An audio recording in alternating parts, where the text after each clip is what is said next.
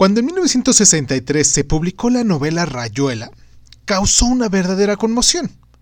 Cortázar era hasta ese entonces un escritor muy poco conocido, con la excepción quizás de en Argentina, y sus historias de cronopios y de famas, que apareció un año anterior y había sido tomada como un mero divertimento literario, a mitad del camino entre el relato humorístico y la ingenua provocación. Pero Rayuela, publicada originalmente en Argentina, logró en poco tiempo un éxito, ¿cómo decirlo?, gigantesco y universal. En algunos países del mundo, las personas que ya tienen una cierta edad recordarán la fascinación que ejerció sobre toda una generación de lectores, y no solo por su estructura originalísima o por ese retrato de un París que ejercía un atractivo singular sobre los jóvenes españolitos anhelantes de libertad y cultura, sino también por el descubrimiento desalumbrado de una forma distinta de hacer literatura en la que mm, mm, la instancia poética se impone sobre la narración, en la que la trama es tan solo el mero armazón que sustenta un lenguaje nuevo y atrevido, una forma distinta de mirar y comprender esa realidad. Por todas estas razones, Rayuela fue el verdadero hito generacional que logró, perdón por lo fácil, por el fácil juego de, de palabras, que todos quisiéramos tanto a Julito. Hoy aquí en Crónica Leonares vamos a hablar, como ya escucharon muy bien, de esta obra maestra, a mi parecer. Esta obra tan poco domesticada, porque a final de cuentas puedes eh, verla como a ti se te dé la gana. Esta obra que ha marcado ya algunas, algún par de generaciones hasta nuestros días. Esta obra llamada Rayuela. Yo soy Irving Sun y hoy nos vamos directamente con Julio Cortázar, ¿vale? Esto es Crónica Leonares y pues, sin más ni más, comenzamos. Cierra los ojos. Si escuchas que alguien se acerca, no temas. Todo estará bien.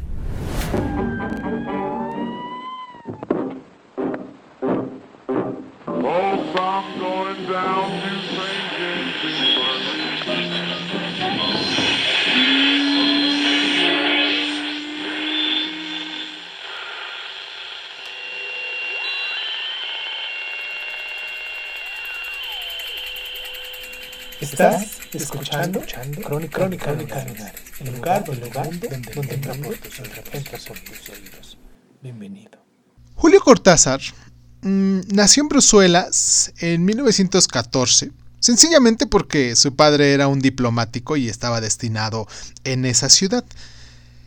Su familia hizo que se trasladase pronto a Buenos Aires para que su niñez transcurriese en el ámbito de la patria, de su patria, pero algún hálito francofónico debió impregnar su tiernamente porque ya en 1951, cuando ya estaba profesionalmente instalado como maestro y había publicado buena parte de su obra poética, obtuvo una beca del gobierno francés para poder trasladarse a, a París, donde sobrevivió, por decirlo de algún modo, los primeros tiempos gracias a sus traducciones y se convirtió en su residencia habitual hasta el momento de su muerte. Está en 1984.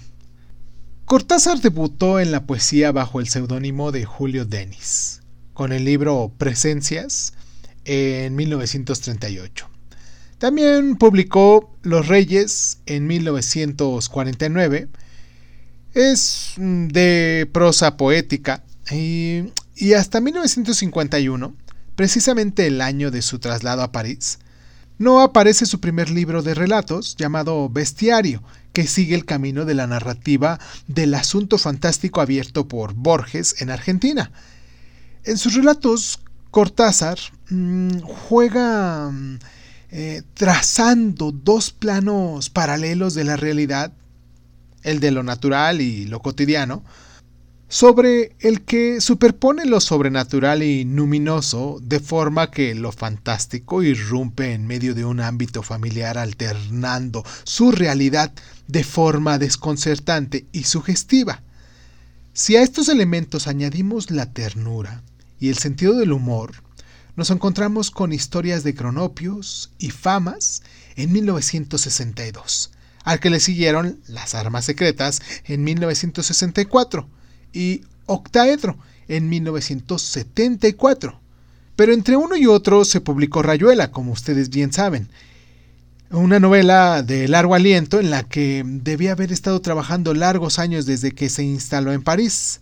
Póstumamente se dio a la imprenta el examen, considerada un primer intento de redacción de lo que era o de lo que sería después Rayuela. Ya en su faceta de traductor, Cortázar también nos ha dejado magníficas versiones en castellano de las novelas de Marguerite Yourcenar y de los relatos de Edgar Allan Poe, cuya influencia sobre su propia escritura es patente. Otra faceta importante de su personalidad es la implicación personal con los procesos revolucionarios de América Latina, primero en la Cuba de Fidel Castro y después en la Nicaragua sandinista. Un reflejo de esta actividad política se halla en su novela El libro de Manuel, escrito en 1973, que aborda las actividades revolucionarias desde un aspecto conceptual e intelectual, y antes de esta última había publicado también La Vuelta al Día en 80 Mundos, hecha en 1967, con la que mm, eh, de nuevo despliega la capacidad irónica del presente en la historia de Cronopios y Famas. 62, Modelo para Armar, también, hecha en 1968, em, novela de tramas amorosas entrecruzadas, y hay un, un, libro también llamado El último round, hecha en 1969, en la que mezcla prosa, poesía, eh, algunos comentarios, notas periodísticas, varias, varias cosas que bien vale la pena también encontrar el libro. En esta reunión de obras está inventando un género ajeno a todos los géneros, una miscelánea de pinceladas impresionistas, tratando desde su particularísimo sentido del humor. Y bueno, sus últimas obras son el libro de relatos Un tal Lucas, hecha en 1979, y Queremos tanto a Glenda, hecha en 1981, de tema fantástico.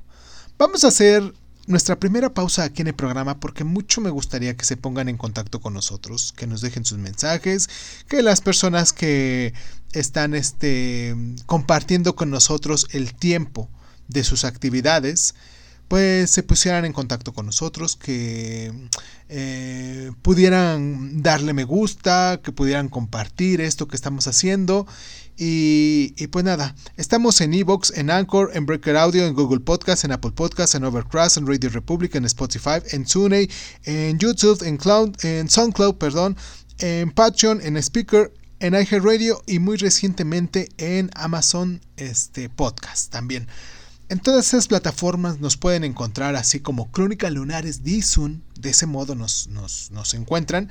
Y recuerden que pues diariamente estamos eh, tratando de recomendar libros, aquí unos, unas pequeñas síntesis de, de, libros en los cuales este, hacemos referencia de libros desde, desde el pasado hasta, bueno, quizás de hace 200 años para acá eh, libros que hemos ido retomando y que hacemos un pequeño resumen de ellos para que pues se interesen un poco para quien les guste.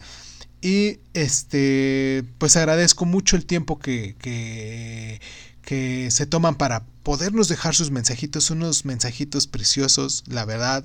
Hay algunos que pues nos corrigen, que nos llaman la atención, que nos, nos van dirigiendo o que nos van eh, mascullando también por ahí ciertas cosas, pero mm, también son parte de esta comunidad. Me encanta mucho que se toman el tiempo para, para dejar sus mensajes, ya sean buenos o malos, no importa. El chiste es que ustedes nos estén escuchando y que nos critiquen, porque esa es la idea. Entre más crítica quizás nosotros crítica constructiva, claro. Nosotros vamos creciendo en este programa, pero bueno, vamos a hacer nuestra pausa. Nos encuentran en Facebook, en Instagram, en YouTube y en Twitter. Como en Twitter nos encuentran como arroba isum.g1 y en las otras plataformas, pues mucho me gustaría que nos pudieran compartir en sus propias plataformas también, eh, como Crónica Lunares Dison. Vamos a la pausa y regresamos con de lleno ya en, con esta obra de Rayuela. Vale, vamos y regresamos.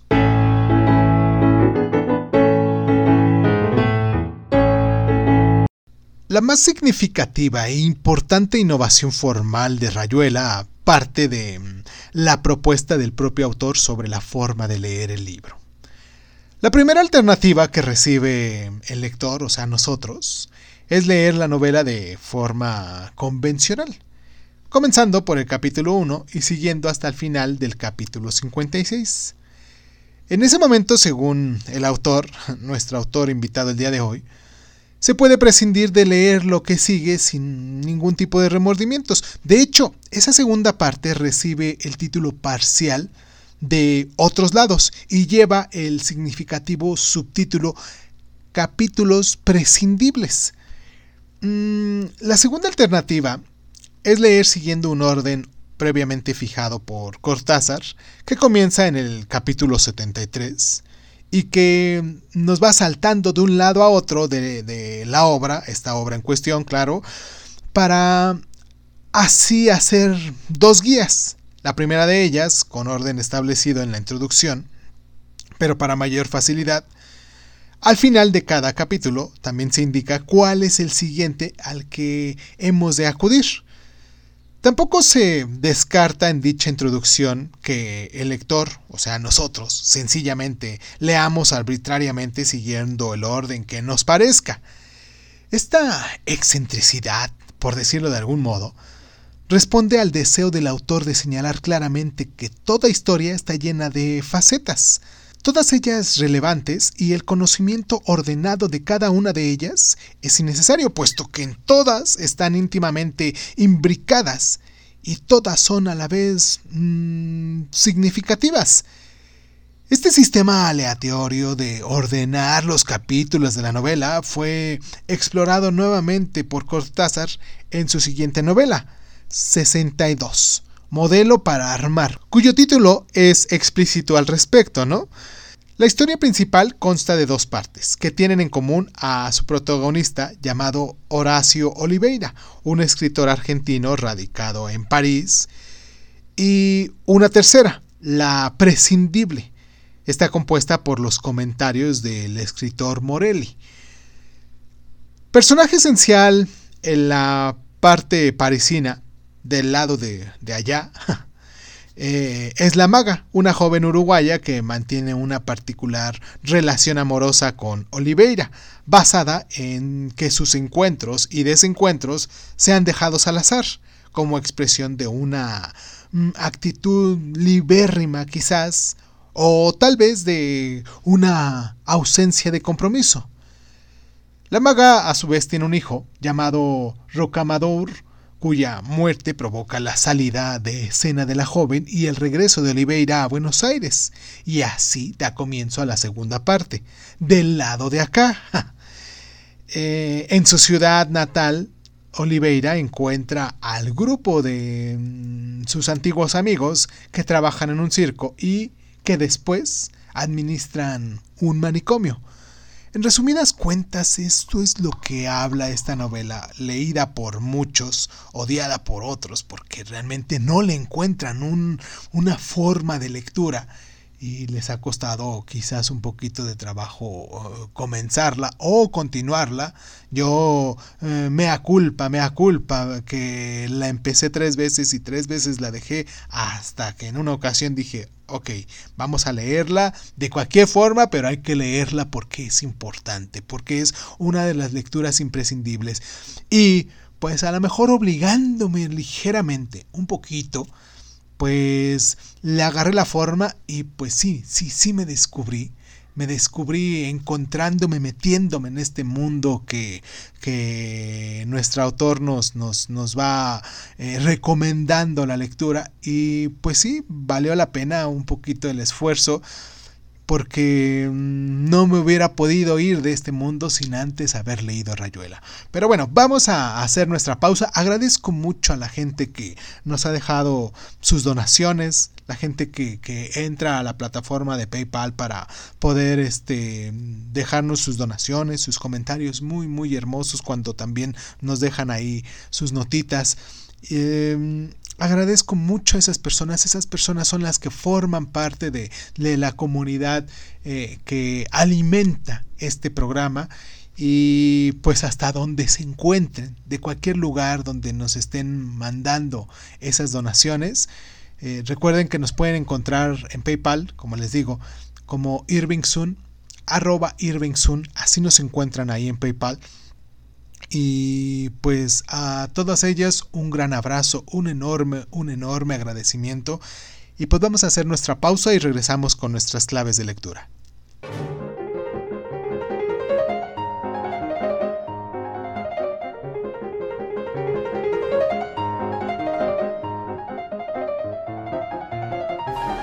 El propio Cortázar, que calificó a Rayuela como antinovela o contranovela, eh, nos señala que la creación de esta manera inédita de presentar el material narrativo al lector parte del deseo de lograr la implicación del mismo en el relato, que deje de ser un sujeto pasivo, que se sienta a leer y que se abandone al criterio del autor en busca sobre todo de que el lector adopte una actitud crítica. El nombre de Rayuela es el del juego infantil que se realiza trazando con una tiza en el suelo una serie de cuadros sucesivos que el jugador debe recorrer empujando hacia adelante, eh, adelante de él, claro, una piedra hasta alcanzar el final llamado cielo. Este concepto está claramente relacionado con la estructura arbitraria de los capítulos de la novela y parece aludir a una necesaria progresión para alcanzar este objetivo. La novela contiene un magnífico relato psicológico de sus protagonistas, que eh, son verdaderos modelos de los individuos de su generación, la del propio autor, eh, pero los asuntos que en el fondo tratan son, por supuesto, universales. Lo que es el amor y el desamor, los celos y el deseo, la vida y la muerte, la búsqueda de uno mismo. Nosotros, el lector, todos ustedes los lunares que están aquí con nosotros, no solo debemos gozar de las audacias estructurales y las innovaciones formales, sino también debemos sumergirnos en una historia fascinante, disfrutar del dibujo de las personalidades de los protagonistas y de todas las referencias culturales que impregnan esta obra, a la pintura moderna, a la música, a la dodecafonía, al jazz, muy importante en la vida de Cortázar también. Y pues, mm, por boca del escritor Morelli, Cortázar expresa la que quizás sea la clave final de esta novela, diciendo así, a mí, el único personaje que en verdad me interesa es el lector.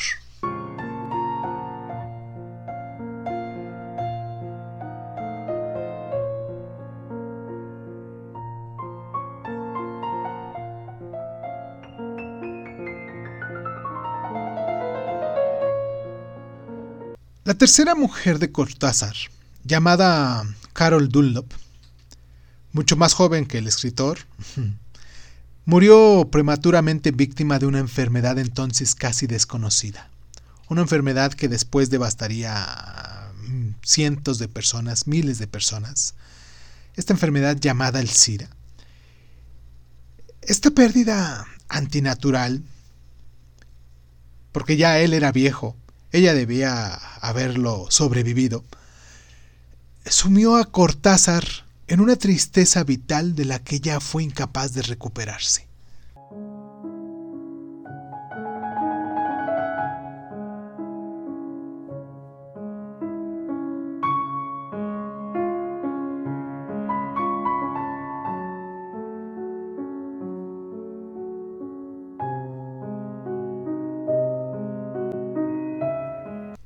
El escritor y editor mexicano Saltiel la Triste, en una mesa redonda sobre Cortázar, celebrada en la Casa de América en Madrid en el año 2003, señaló que Rayuela constituyó la auténtica piedra de toque para una generación sentimental de su generación y añadió que Cortázar le enseñó que la fuerza de la literatura está en la vida misma y no en la perfección de lo que se escribe.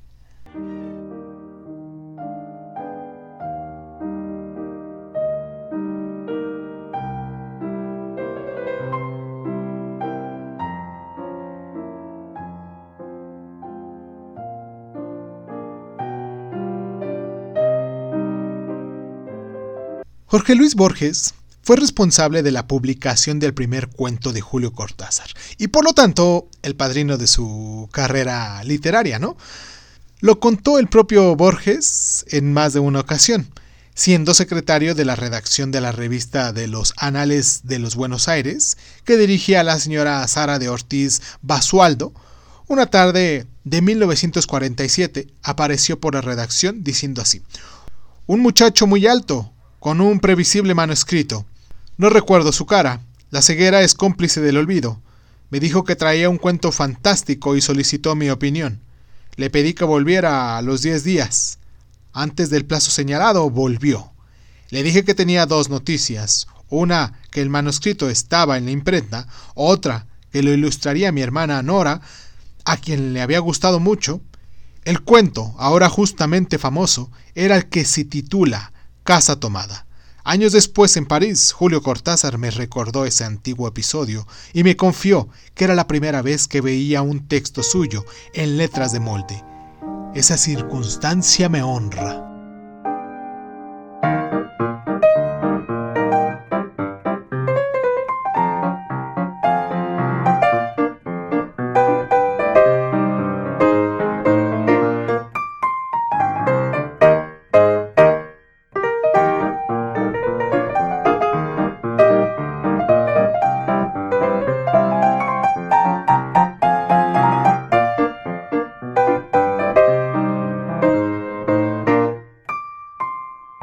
El célebre boom de la literatura latinoamericana de mediados del siglo XX se mm, cocinó en buena medida en Barcelona. Y la chef fue la no menos famosa agente Carmen Barcels. Aunque el que sirvió a los lectores tan sabrosos platos, fue en buena medida ya el mítico editor Carlos Barral.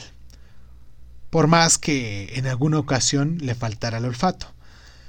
Los mayores representantes del boom, de esta mm, generación del boom, fueron, aparte de Julio Cortázar, Gabriel García Márquez, que veremos en el próximo capítulo, en nuestro último capítulo de este formato. Y este, también está Mario Vargas Llosa, a quien nos referiremos también en, las, en la próxima semana. Y junto a ellos, y quizás por encima de ellos, queremos mencionar un grupo de autores cuyas obras deberían de ser obligadas lecturas para los gourmets de buena literatura, entre ellos el uruguayo Juan Carlos Onetti, creador de un personalísimo universo opresivo. Es autor de dos obras maestras, El astillero y Junta Cadáveres, también el mexicano Carlos Fuentes, que obtuvo el premio Cervantes en 1987, que es autor de La muerte de Artemio Cruz, Gringo Viejo y La silla del águila, y del cual también podemos encontrar algunos cuentos aquí en el, en el programa. Así le pueden poner Crónica Lunares, eh, Dizun y Carlos Fuentes, y les va a salir todos los, cuentos de Carlos Fuentes que hemos también ah, eh, contado aquí en voz alta.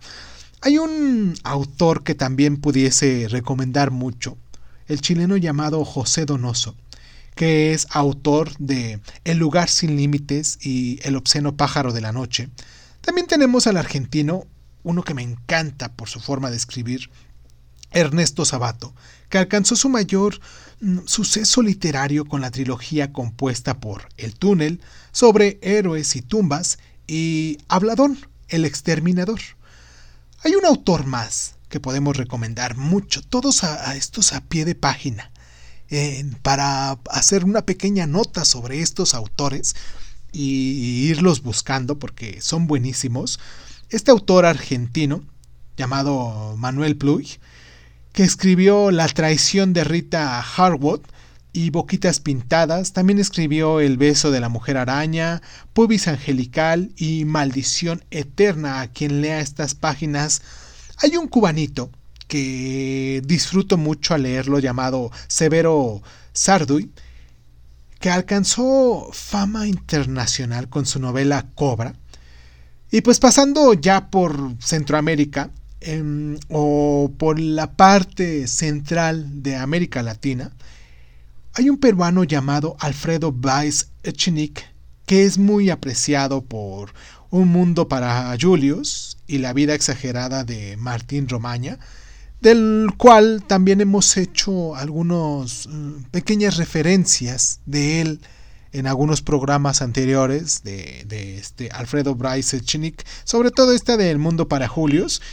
También tenemos, ya para terminar nuestro programa, a un cubano llamado Guillermo Cabrera Infante, que escribió mm, varias excelentes novelas, entre ellos Tres Tristes, Tigres, perdón, La Habana para un infame difunto y Cuerpos Divinos.